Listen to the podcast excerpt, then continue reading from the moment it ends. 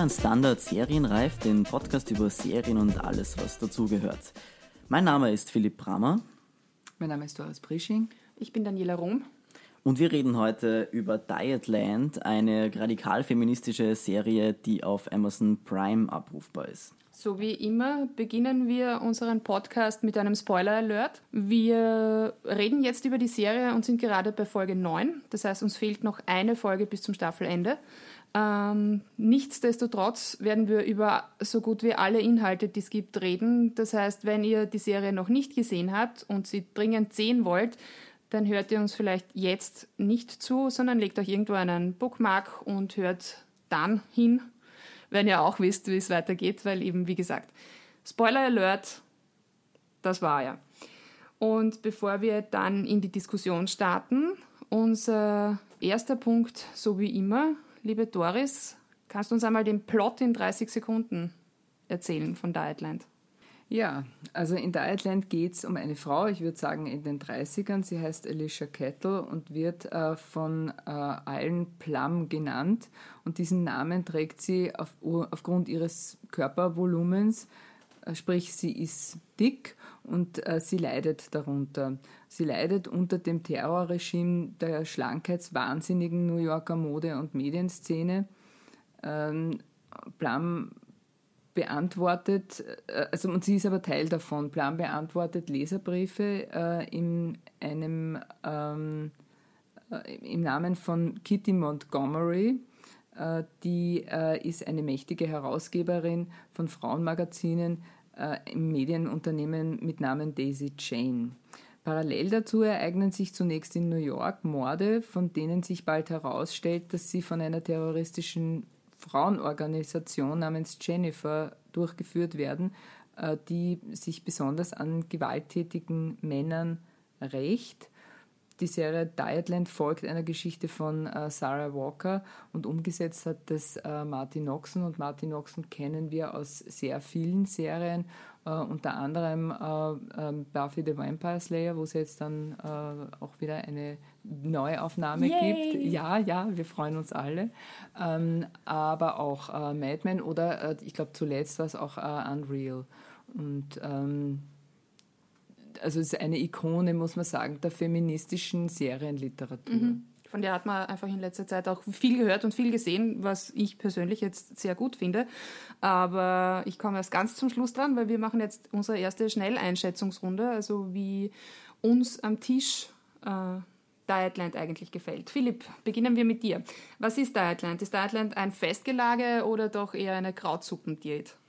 Ja, also irgendwas dazwischen. Also ich finde, es ist ein äh, gutes, auswärts in einem guten Restaurant genossenes Abendessen mit ein paar innovativen Zutaten, die man vielleicht nicht kennt, Gewürzen. Also äh, sehr gut, aber nicht eben das Beste, was ich jetzt in meinem Leben gegessen habe und auch nicht geschaut habe jetzt. Es ist einfach, ich finde es grundsätzlich super Idee, einfach der Plot, finde ich, ist grundsätzlich gut, aber es ist irgendwie alles ein bisschen vorhersehbar, finde ich. Und ähm, Doris, was, was sagst du? Festessen oder Krautsuppendiät? Ja, also für mich ist es, äh, sage jetzt einmal ganz äh, echt wienerisch, Schnitzel mit Erdäpfelsalat. Wobei ich hinzufügen muss, ich liebe Schnitzel mit Erdäpfelsalat. Und ich kann auch sagen, äh, Schnitzel äh, vom Kalb, also richtiges Wiener Schnitzel. Äh, und zwar deswegen, der, der Zugang, äh, den fand ich reizvoll, äh, diese feministische oder sagen wir brachial-feministischen Zugang äh, mit Abstrichen, darüber können wir später noch reden, fand ich hochspannend. Ich finde die Schauspielerinnen großartig, also nicht nur Plum, sondern natürlich, darüber müssen wir auch noch reden, äh, Kitty. Äh, ich finde die Stilmittel, das fand ich ab, bringt abwechslungsreich und, und spannungsreich und ich kann schon sagen, äh, dass es wirklich faszinierend ist, dass man Feminismus sozusagen in eine Geschichte verpacken kann, ja, und, äh, und würde schon sagen, ich will absolut mehr davon. Dani, wie war es bei dir? Also ich, mir, mir geht es so ähnlich wie dir, Doris. Also für mich ist es, für mich ist es ein echtes Festgelage, also eines, das sieben Tage dauert und wo man 24 Stunden nur in sich reinschaufelt, ohne zuzunehmen. Auch ein großes Thema in dieser Serie. Viele Schnitzel. Äh, viele, auch Schnitzel, alles. Ja, Kuchenschnitzel, alles. Es ist alles in einem und alles ist gut. Für mich ist es tatsächlich eine, eine, eine richtig große Überraschung. Also ich muss gestehen, ich habe nichts davon gewusst. Ich bin zufällig drüber gestolpert und wollte es mir erst gar nicht ansehen. Also eine Serie, die irgendwas mit Diät heißt, will ich eigentlich, also eigentlich habe ich keine Lust drauf. Ja? So ganz grundsätzlich. Und irgendwie habe ich es dann halt doch angefangen und bin seitdem also wirklich wahnsinnig froh darüber, dass ich es mir angefangen habe anzuschauen, weil ich es richtig, richtig super finde. Das ist das ist wirklich auch einmal eine neue Geschichte, einmal auch äh, optisch spannend, also weil es halt ein bisschen spielt mit eben mit, mit Comic-Fragmenten, auch mit eben so Fantasy-Fragmenten und mit solchen Dingen, also weil da halt viel probiert wird. Das ist einmal eine andere Terrorgeschichte als die hunderttausendste Homeland ich habe keine Ahnung, was es sonst noch gibt. Ja, 24, was weiß ich, mhm. alles Mögliche. Ja, es ist immer dieselbe Geschichte. Irgendjemand möchte irgendjemanden umbringen, tut das dann auch und irgendjemand versucht das zu verhindern. Da ist mir Dietland im Moment um einiges lieber, weil ich es wahnsinnig viel spannender finde. Das heißt, wir sind uns eigentlich einig, dass wir es hier mit gutem Serienstoff ja. zu tun haben mehr oder weniger. Mehr oder ja. weniger. Nein, ist schon sehr gut, ja. Genau, also wir, wir sind jetzt, darüber sind wir uns einmal zumindest soweit einig. Ich glaube, ob wir uns da nicht mehr ganz einig sein werden, aber das werden wir jetzt gleich sehen, äh, ist, was ähm, ist denn für dich, Philipp, zum Beispiel die beste Szene oder die beste Folge von Dietland bis, bis jetzt? Puh, ähm, also grundsätzlich finde ich mal sehr gut, dass äh, es wird ja immer diese Forderung gestellt von Jennifer, dass diese Magazine ähm, andere Frontcovers brauchen und nicht mehr eben diese leicht oder gar nicht begleiteten Frauen. Und es wird immer wieder so kurz eingestreut irgendwie in den, in der Handlung. Man sieht dann nur eine kurze Szene, es hat, da wird dann gar nicht mehr drauf Bezug genommen, äh, wie irgendeine Hand zum Beispiel diese typischen Männermagazine mit den nackten Frauen auf der Titelseite austauscht ähm, gegen Magazine mit nackten Männern äh, in denselben Posen. Ähm, auf der Titelseite und ja, da wird einem einfach mal irgendwie bewusst, wie absurd eigentlich immer dieses ganze Business eben ist mit dem, mit dem Produkt Frau. Und ähm, besonders lustig finde ich zum Beispiel, man sieht irgendwann einmal Plum in einem Bus, aber bevor man sie sieht, ähm, sieht man einen Bus von außen und außen ist eine Werbung drauf, wo man nur einen Mann sieht, also nur die Hose. Äh, und da steht drauf, die Hose, die dich küssenswert macht. Also das wäre zum Beispiel einfach, das wird niemand machen, dass man einen Mann ab, abbildet auf einem Plakat und man sieht das Gesicht. Bei einer Frau wäre es normal. Äh, und genau, und die, diese ganzen Dinge finde ich also sehr, ähm, sehr, sehr witzig. Was ich auch sehr gut gelungen finde, ist diese Szene, wo sie diese Halluzinationen hat, also Plum, äh, weil sie die Antidepressiva absetzt und dann eben äh, Tiger sieht in ihrer Wohnung und diese Tiger-Sequenz, ich mir dachte, aha, lustig kurz und so, aber das hört einfach, die dauert wirklich lang und auf die wird immer später immer wieder Bezug genommen und sie fragt dann auch zum Beispiel diesen Tiger, der dann also neben ihr hinsetzt und irgendwie mit ihr kuschelt und so weiter. Er sagt dann, ah, ich habe einen Hunger und sie sagt dann zum Beispiel, ah, ich habe gar keine Cornflakes da. Also das ist irgendwie eine lustige, lustige Anspielung auf die, auf die Werbung. Genau, und man sieht dann zum Beispiel in einer späteren Folge, wie sie wieder versetzt wird von einem Date. Äh, sie geht raus aus dem Restaurant und da ist links äh, im Bild eine Zimmerpflanze und die, die wächst auf einmal so. Also das ist so, man merkt es aber, ist eigentlich relativ unauffällig und es ist eben auch wieder, dass sie die, ähm, ja, dass sie vielleicht immer noch ein bisschen so Halluzinationen hat und immer noch nicht ganz runter ist, also von diesen Entzugserscheinungen. Also ich finde das auch also sehr schön gemacht einfach. Mhm. Doris? Äh, ich muss jetzt da noch kurz einhaken, weil jetzt mir schon eingefallen ist, also gerade die, diese ähm, Halluzinationen, die haben mich ein bisschen angestrengt, muss ich sagen. Ja? Also das war irgendwo das, weil, weil es eben länger gedauert hat. Es mhm. hat mich sozusagen gefordert. Meine beste oder meine Lieblingsszene, oder ich habe zwei eigentlich, ja, und das möchte ich auch sozusagen belegen, warum das eben halt eine gute, für mich eine gute Serie ist, ja. Äh, eben weil nicht, weil also zum einen Gesellschaftskritik geübt wird äh, und zum anderen eben das äh, Lustige und das, wie soll man sagen, ja, Bedenkliche gleichzeitig stattfinden kann, ja. Und das eine ist eine Szene, die für mich wirklich so eine Post-MeToo-Szene ist. Ja. Blam steht in dem Laden und äh, da wird äh, eine Frau äh, sexuell belästigt. Also da steht eben ein Mann hinter ihr und quatscht sie blöd an, beziehungsweise grapscht sie dann auch an. Ja. Und da passiert äh, dann sofort eines, nämlich so eine Art Handlungsanleitung, was ist zu tun, wenn dir so etwas passiert. Ja. Und zwar stehen dann zwei Frauen dahinter. Die eine geht sofort vor, Zivilcourage natürlich auch, ja, geht sofort vor, stellt sich mit dem Handy hin und sagt, ich fotografiere dich. Ja, die zweite, und sie jagen ihn dann wirklich raus. Ja. Also sagen, das ist mehr oder weniger wirklich so kann man es machen und so wird man diesen mhm. Grabschern äh, auch Herr. Und äh, die zweite Szene, äh, die halt für mich, weil sie halt so einen Zynismus hat, weil diese Figur so großartig ist, ist eben halt die äh, Kitty, die, ähm, äh, die diese bitchy Herausgeberin, die einfach auch optisch so, so wunderbar ist, so großartig.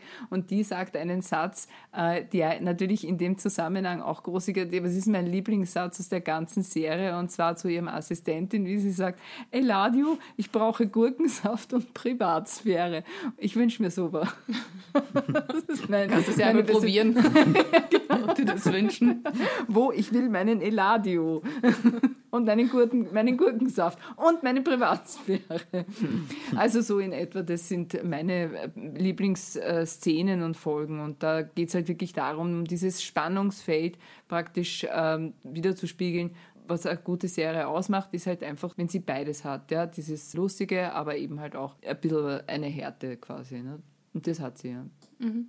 Ja, mir geht es ja, also ja da so ähnlich. Also ich glaube, die meisten meiner Lieblings Szenen sind die mit Kitty, weil eben so wie du es ja schon angedeutet hast, Doris, das ist so eine eigentlich, also auf den ersten Blick und ganz am Anfang glaubt man, das ist so ein bisschen so eine ganz sinnlose Figur auch. Also so eine ganz platte und eben so dieses immer wieder dasselbe. Ja? Die wahnsinnig schön hergerichtete, immer mit tollen Haaren und geschminkt und Stöckelschuhe bis in den Himmel hinauf und schlank und dünn und dürr und. Hm sauft nur Gurkensalat oder Gurkenwasser oder sonst irgendwas. Ja. Äh, und dann eben eben auch noch zusätzlich eben, mich hat das auch sehr erinnert an Der Teufel trägt Prada, an die, äh, also an, an, an die Chefredakteurin, also an dieses dieses klassische Bild, das man da hatte, also die bitchy, unfreundliche, bissige, äh, stahlharte Managerin, mhm. ja, die halt eben auch alle fertig macht. Und das Schöne, finde ich, ist, wo das immer wieder einmal aufbricht. Also da gibt es erstens einmal gibt's da ein paar Szenen mit ihrer Freundin. Also man weiß, ich glaube am Schluss, die hat gar keine echten Freunde. Das kommt mit der Zeit auch raus. Wundert einen jetzt auch weniger, ja, wenn man so ist, mögen einen vielleicht die Leute. Ich wäre gern ihre Freundin. Ja, ich weiß, aber vielleicht dann auch nicht.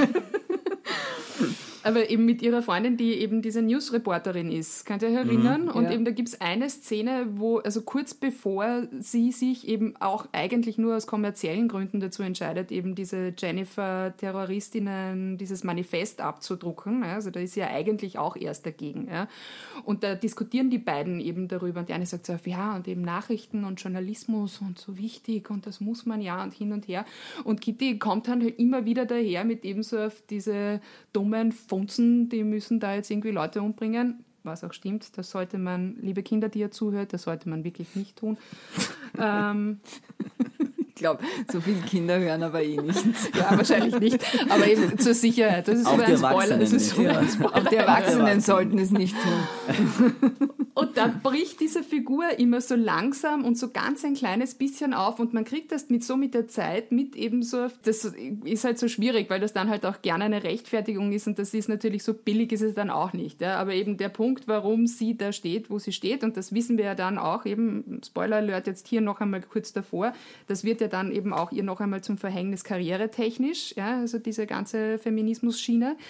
Ähm, die hat halt einfach ihr ganzes Leben lang eben sich da durchgekämpft durch diese Männerwelt. Ja, ja auch mit mhm. ganz miesen Mitteln. Ja, und hat auch dieses miese Spiel mitgespielt. Ja, das ist ja auch etwas, weil du, Doris, auch schon eben diese MeToo-Debatte angesprochen hast. Das ist ja auch etwas, was da auch immer wieder thematisiert wird. Ja, also eben so auf, da hat man über Jahre hinweg oder haben Frauen über Jahre hinweg eben dieses elende Spiel der Männer mitgespielt. Für mich ist das auch eine, eine wahnsinnig spannende Figur, eben auch als, als Gegenentwurf zu Plum, weil die halt eben so komplett anders funktioniert und eben auch aufgrund ihres, ihres Äußeren eben immer in dieser Welt mitspielen konnte und dann aber irgendwann einmal auch zu dem Punkt kommt und wir wissen es ja noch nicht so ganz genau, mhm. aber vermeintlich hat es den Schalter umgelegt. Ja, ja. Ja, ist genau. meine Lieblingsfigur. Ja. Also die ist wirklich. Also wie sie sich entwickelt, weil wie man wie das erste Mal, also die erste Folge gesehen habe, haben wir dann gedacht, aha, okay, typisch wieder, das ist irgendwie so Stereotyp, diese Chefredakteurin vom Frauenmagazin, aber ja, es ist, also entwickelt sich sehr mhm. interessant. Mhm. Na, sie, sie ist ja, ähm, also sie ist nämlich für mich schon eine sehr feministische Figur, mhm. Äh, weil sie äh, checkt das System, das System total. Ja? Sie weiß äh, es besser, wie es läuft, ja, als alle anderen im Grunde genommen, ja, und, und versteht aber das im, für sich zu nutzen auch, ja. Und ähm, eben genau in der Kommunikation mit dieser Freundin kommt es ganz stark raus, ja, also wie sie sozusagen halt Macht auch einsetzt. Ja. Und die Frage ist halt dann immer, ist Macht unmoralisch ja, äh, oder darf man sie auch ähm, ausüben? Und wenn man sie ausübt, wie übt man sie aus und übt man sie korrekt aus? Und sie übt es nicht korrekt aus. Das Schöne an der Serie ist ja auch, dass es einfach so viele Layer gibt. Ja. Also eben, du hast eben diese diese Fat-Shaming und diese grundsätzliche Problematik eben des Übergewichts, des Abnehmens, des der von der Modewelt vorgegebenen Schönheitsideale, also eben diese, diese Variante. Man hat eben die Variante von, von eben ähm, diesem ganzen Job, Ding, ja, also wie, wie, wie, wie sich Macht eben widerspiegelt äh, in Anbetracht von MeToo und von den ganzen Sachen, also diese Sachen, die wir jetzt besprochen haben. Und dann haben wir aber dann ja noch einen wahnsinnig fetten Layer, nämlich diese ganze mega radikale Variante mit dieser weiblichen Terroristinnenvereinigung namens Jennifer, die schlicht und ergreifend einfach Männer und Menschen umbringt. So wie es halt Terroristen seit jeher auf dieser Welt getan haben. Und wie, wie geht es euch eigentlich damit, ähm, diese Sachen zusammenzubringen? Also eben, ich, ich merke es bei mir, dass ich manchmal, dass, dass ich manchmal so rausfliege, weil ich einfach diesen, diese radikale Terrorismus-Ding kurz einmal vergesse, weil einfach so viel andere Geschichte erzählt wird. Aber wie geht es euch da dabei? Ähm, ja, na, also ich finde, das ist, das ist gut äh, verbunden. Also, ja, also ich finde beide, beide Handlungsstränge äh, super. Äh, was mir auffällt, ist, dass es irgendwie, es wird so ein bisschen verharmlosend dargestellt, also diese ganze äh, Terrorismusorganisation. Äh, also es wird so als ganz normal irgendwie abgetan, okay, ja, da gehen wir halt zum Chef, wir drücken jetzt das Manifest und so. Aber ich meine, wir, wir würden, jetzt, würden jetzt auch nicht irgendwie äh, ähm, Manifest auf der Titelseite drucken von das irgendeiner IS. Terror, ja, von, von dem IS oder so. Das wäre eigentlich, eigentlich das Gleiche. Also das wird schon ein bisschen so lapidar. Ich meine, das ist vielleicht da irgendwie ähm, ironisch, glaube ich, gemeint, wie generell dieses ganze dieser ganze Verlag. Ja, aber die, also die, die, Radikalität sozusagen ja. ja der Serie äh, ist ja ist, ist schon gegeben, würde ich meinen. Ähm, ich habe aber eh schon gesagt, also das ist äh, dann ein bisschen auch zurücknehmen. Wir haben ja, wie, wie soll ich es jetzt sagen? Ja? Äh, ich erinnere mich an, äh, an die äh, feministischen sozusagen äh, Produkte der Medien- oder Unterhaltungsindustrie. Äh, da war zum Beispiel einmal, wir kennen das eh alle, Selma and Louise. Ja? Und bei der, äh, bei dem Film äh, gab es eine Riesendebatte, ob das zulässig ist, dass sozusagen Frauen Gewalt ausüben. Weil da wird ja eben auch, also da wird ja auch praktisch Gewalt ausgeübt. Und dann hat man gesagt, ja, aber das ist so böse, weil Frauen dürfen sozusagen, das ist ja keine Lösung, wenn jetzt Frauen auch zur Waffe greifen. Ja? ähm, und, äh, und das finde ich von der, von der Herleitung schon interessant, weil darüber diskutiert, weiß ich nicht, diskutiert halt niemand mehr in dem Sinn. Äh, wenn man jetzt auch hernimmt, wie hat sich das Ganze serienmäßig äh, entwickelt, ja, und wie spiegelt das eine Gesellschaft wieder auch, ja, das ist ja eben halt auch das Interessante daran, ja, äh, dann kann man schon sagen, ähm, wir beklagen uns immer, ja, oder wir beklagen uns gern und MeToo hat eine, hat was ausgelöst, ja, eine, eine große äh, Unverschämtheit und eine große Verletzung auch. Ja. Äh, aber wenn wir uns jetzt Serien anschauen, ja, vor 20 Jahren waren wir, waren wir äh, bei Sex and the City. Ähm, und das muss man sagen. Und das haben wir damals als große äh, Selbstbefreiung von Frauen gesehen, sozusagen Sexualität selbst zu bestimmen. Und heute stehen wir an einem Punkt, wo wir haben äh, alles anzünden. Ja, genau. Männer aus, dem Flug, aus den Flugzeugen schmeißen ja, und anzünden und so weiter und so fort. Also das äh, wollte ich nur mitgeben, weil, das, weil, das, weil ich das als interessantes gesellschaftliches Phänomen äh, finde. Ja, also ich, ich, ich, ich kann sehr gut verstehen, was du meinst und eben mir geht es da ganz ähnlich. Ähm, nämlich auch, weil ich mir wirklich in den, in, in den letzten paar Jahren auch so angeschaut habe, was ich mir eigentlich an Serien anschaue und was ich mag und was ich gut finde. Und ich merke einfach, dass sich da tatsächlich nicht nur bei mir was getan hat, sondern auch in dem Angebot, das es gibt. Ja? Also eben gerade wenn wir reden jetzt über Dietland, wir reden über Martin Noxon, also die, die Serienmacherin, ja, die auch bekannt ist eben für andere Serien, die im Prinzip nach einem sehr ähnlichen Muster gestrickt sind. Und das Muster ist einfach, das sind Serien, da sind die Protagonistinnen alle Frauen das sind die großen, wichtigen, spannenden, schillernden, abwechslungsreichen Charaktere und das sind nicht immer nur die nicen Hausfrauen, die zu Hause die Kinder hüten und schön ausschauen und geschminkt sind und so Dinge, sondern sind einfach, nennen wir es mal normale Frauen. Wir wissen alles ist Fiktion, also ja, ja, so normal sind die auch nicht, aber im Grunde genommen hat das halt eher was mit mir zu tun als die Ladies aus Sex and the City. Also wenn wir jetzt das Beispiel auch mhm. hernehmen. Also sowohl in der Optik als auch im Lifestyle oder sonst irgendwas. Und das, was da auch passiert, ist eine Umkehrung zu dem, was ich sonst ganz oft einfach auch an, Men also an, an Serien mit männlichen Protagonisten, die ich sehr gerne mag, die ich spannend finde als Serie, aber auch dann zu kritisieren weiß, nämlich diese total blutleeren weiblichen Figuren. Und genau das habe hab ich auch hier bei Dietland. Es gibt männliche Figuren, die sind auch Teil der Geschichte, nur im Prinzip sind sie alle so ein bisschen egal.